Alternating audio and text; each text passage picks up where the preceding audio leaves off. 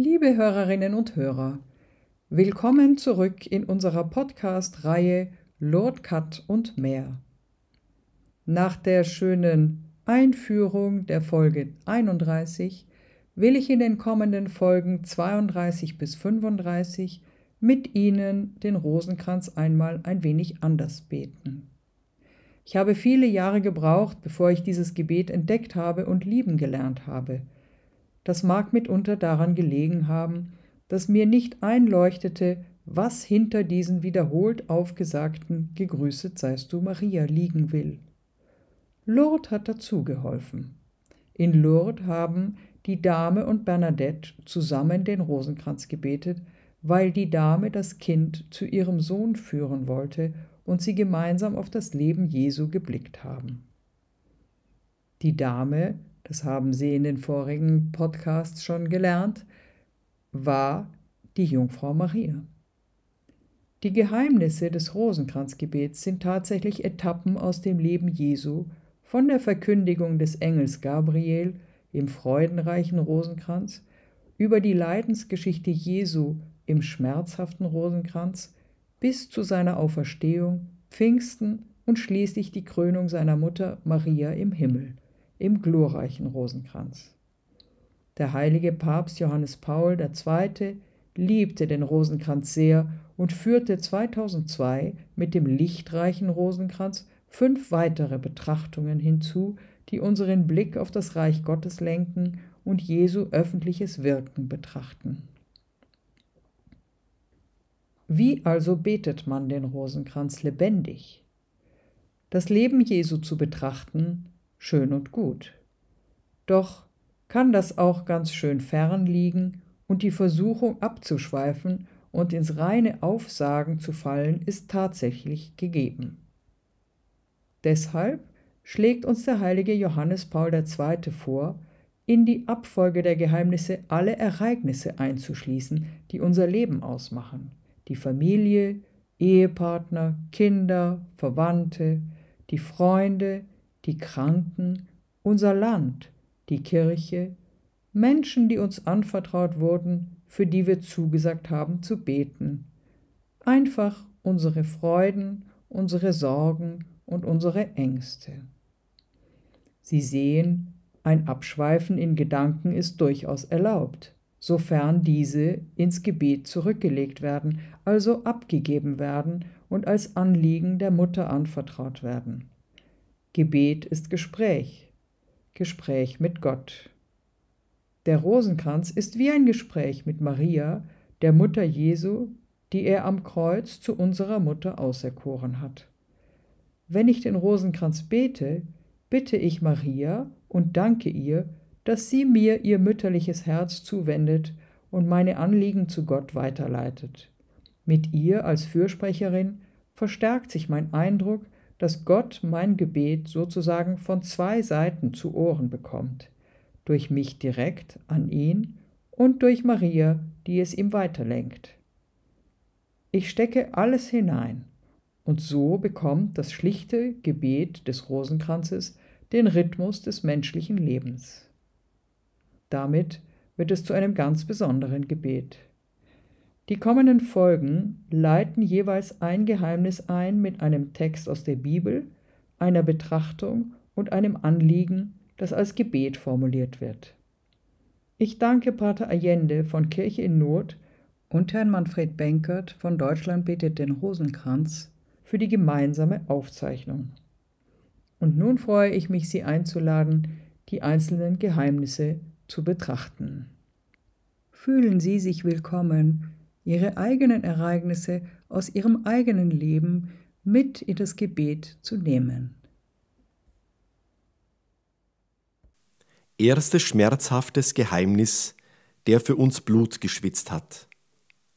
Aus dem heiligen Evangelium nach Markus. Jesus nahm Petrus, Jakobus und Johannes mit sich nach Gethsemane. Dort ergriff ihn Furcht und er sagte zu ihnen, meine Seele ist zu Tode betrübt, bleibt hier und wacht. Er warf sich nieder und betete, Aber, Vater, alles ist dir möglich, nimm diesen Kelch von mir, aber nicht was ich will, sondern was du willst geschehe. Sein Schweiß war wie Blut, das auf die Erde tropfte. Dreimal ging er zu den Jüngern und fand sie schlafend. Judas kam mit einer Schar von Männern, bewaffnet mit Schwertern. Er sagte, Rabbi, und er küsste Jesus. Betrachten wir gemeinsam. Damals, in der Nacht am Ölberg, wollte er seine drei engsten Vertrauten bei sich haben, die er schon auf dem Berg der Verklärung mitgenommen hatte. Aber Traurigkeit und Schlaf übermannen sie. Einsam wendet er sich an seinen Vater mit dem innigsten Wort seiner Sprache. Aber, lieber Vater. Der zutiefst menschliche Schrei bricht aus ihm heraus. Nimm den Schmerz von mir. Mit göttlicher Majestät bekräftigt Jesus seinen vollkommenen Gehorsam, wie er ihn im Vaterunser lehrte. Dein Wille geschehe, nicht der meine, aber. Der Verräter liefert ihn aus. Wir beten. Herr Jesus, schau auf alle, die unter Ängsten und Depressionen leiden, deren Seele ins Dunkel getaucht ist. Du hast die Verlassenheit aller Erlösten auf dich genommen. In Gethsemane Stunden steh uns bei, damit wir mit dir sagen können, aber lieber Vater. Amen.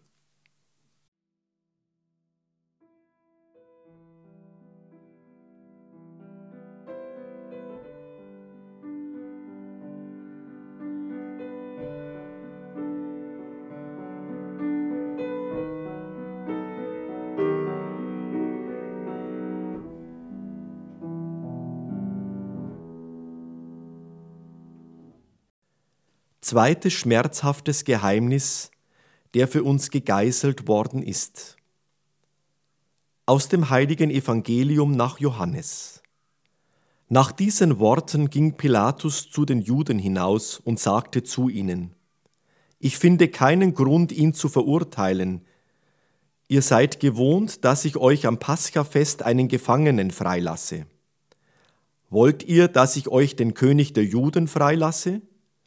Da schrien sie wieder, nicht diesen, sondern Barabbas. Barabbas aber war ein Räuber. Darauf ließ Pilatus Jesus geißeln. Betrachten wir gemeinsam. Gefesselt an eine Säule, auf Knien, den Rücken gekrümmt, prasseln die Geißelhiebe auf Jesus nieder. Pilatus findet keine Schuld an ihm aber er will sich bei den Volksmassen beliebt machen.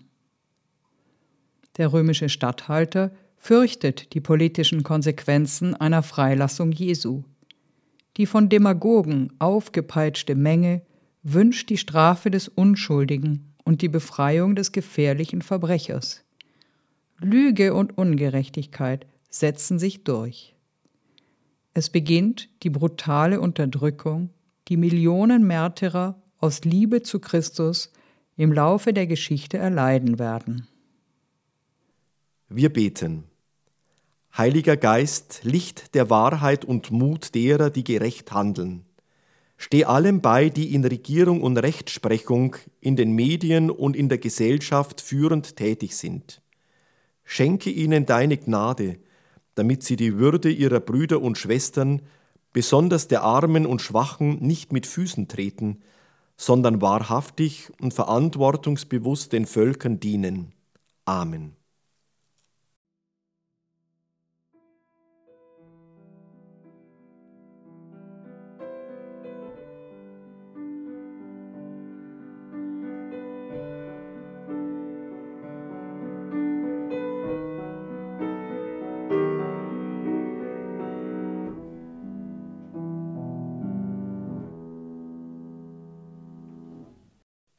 Drittes schmerzhaftes Geheimnis, der für uns mit Dornen gekrönt worden ist. Aus dem heiligen Evangelium nach Matthäus. Da nahmen die Soldaten des Statthalters Jesus, führten ihn in das Prätorium und versammelten die ganze Kohorte um ihn. Sie zogen ihn aus, legten ihm einen purpurroten Mantel um und flochten einen Kranz aus Dornen. Den setzten sie ihm auf und gaben ihm einen Stock in seine Rechte. Sie fielen vor ihm auf die Knie und verhöhnten ihn. Heil dir, König der Juden! Und sie spuckten ihn an, nahmen ihm den Stock weg und schlugen ihm damit auf den Kopf. Nachdem sie ihren Spott mit ihm getrieben hatten, nahmen sie ihm den Mantel ab, zogen ihm seine Kleider an und führten ihn zur Kreuzigung. Betrachten wir gemeinsam. Das Rot des Mantels vermischt sich mit dem Blut aus Hieben und Schlägen. Wie eine Flamme seiner erlösenden Liebe lodert es auf. Jesus hätte die kostbarste und herrlichste aller Kronen wählen können. Er zog es vor, eine Dornenkrone auf seine Stirn drücken zu lassen. Durch seine ganz Hingabe wollte er unser König werden. Der Hirte ist Lamm, der Herrscher ist Leidensknecht, der neue Adam, der Vater der neuen Menschheit, steht wehrlos da wie ein Kind. Wir beten. Jesus Christus, in unserer Gesellschaft wird vielen unschuldigen Leid zugefügt. Dein mächtiger Arm schütze sie, deine gute Samariterhand heile ihre Wunden und dein erbarmender Blick schenke ihrem Herzen Frieden. Amen.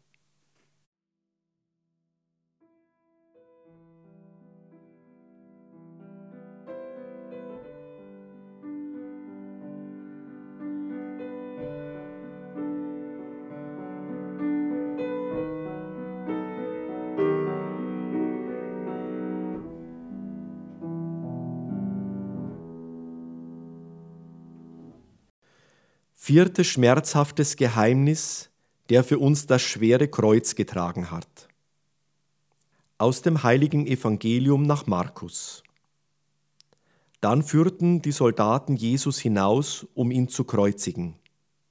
Einen Mann, der gerade vom Feld kam, Simon von Cyrene, den Vater des Alexander und des Rufus, zwangen sie, sein Kreuz zu tragen. Sie brachten Jesus an einen Ort namens Golgotha, das heißt übersetzt Schädelhöhe. Betrachten wir gemeinsam. Die Schläge und die innere Dunkelheit der vergangenen Stunden haben ihn geschwächt. Die Soldateska lädt ihm die Last des Kreuzes auf. Mehrmals fällt er. Doch er richtet sich auf und geht weiter. Er hat keine Kraft mehr, Simon von Cyrene muss ihm helfen. Einige Frauen haben Mitleid mit ihm, ohne zu ahnen, wer er ist und warum er sterben wird. Johannes, der jüngste der zwölf, ist der einzige von ihnen, der mitgeht. Mutig wagt sich Veronika vor. Zart reinigt sie das geschundene und geschmähte Antlitz. Maria, seine Mutter und treueste Gefährtin, tritt hinzu. Beider Blicke treffen sich und künden schweigend von einer Liebe, die größer ist als das Leidensmeer.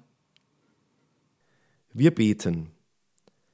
Heiliger Johannes, beim Abschiedsmahl durftest du an der Brust des Herrn ruhen und den Schlag seines Herzens vernehmen, das bereit war zum Opfer und für den Stoß der Lanze.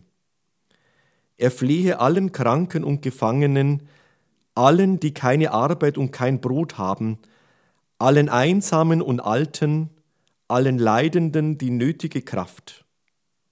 Im Alltag und in schweren Schicksalsstunden lass uns für sie Veronika und Simon von Cyrene sein. Amen.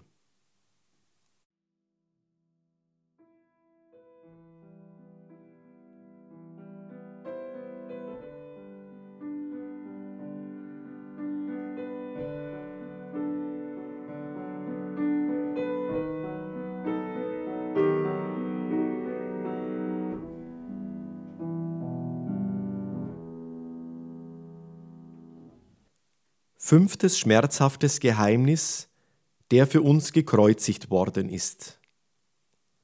Aus den heiligen Evangelien nach Lukas und Johannes. Auf der Schädelhöhe kreuzigten sie ihn. Jesus betete, Vater, vergib ihnen, denn sie wissen nicht, was sie tun. Als Jesus seine Mutter sah, sagte er zu ihr, Frau, siehe dein Sohn. Dann sagte er zu dem Jünger, siehe deine Mutter. Von jener Stunde an nahm sie der Jünger zu sich. Man reichte Jesus einen Schwamm mit Essig. Als er davon genommen hatte, sprach er, es ist vollbracht. Und er neigte das Haupt und gab seinen Geist auf. Als er tot war, stieß einer der Soldaten mit der Lanze in seine Seite, und Blut und Wasser flossen heraus. Betrachten wir gemeinsam. Jesus ist der Einzige, der nicht hätte sterben müssen. Er wählte den Tod, um die Welt von der Sünde zu befreien und jeden Menschen mit dem Vater zu versöhnen. Dieser Bund stiftet Frieden unter uns Menschen. Jesus tritt beim Vater für seine Henkersknechte ein. Im Sterben verzeiht er. Eine solche Liebe ist bezeichnend für die christlichen Märtyrer. Schon Stephanus, der erste Glaubenszeuge, wird sterbend um Vergebung für seine Mörder bitten. Wir beten. Mutter unter dem Kreuz, dein Sohn soll sein Blut nicht umsonst vergossen haben. Erziehe uns im Glauben, damit wir uns auf Christi Kraft der Versöhnung einlassen und täglich im Vater unser wahrhaft beten können, vergib uns unsere Schuld, wie auch wir vergeben unseren Schuldigern. Mache uns zu Werkzeugen der Versöhnung in der Familie und am Arbeitsplatz, in Kirche und Welt. Amen.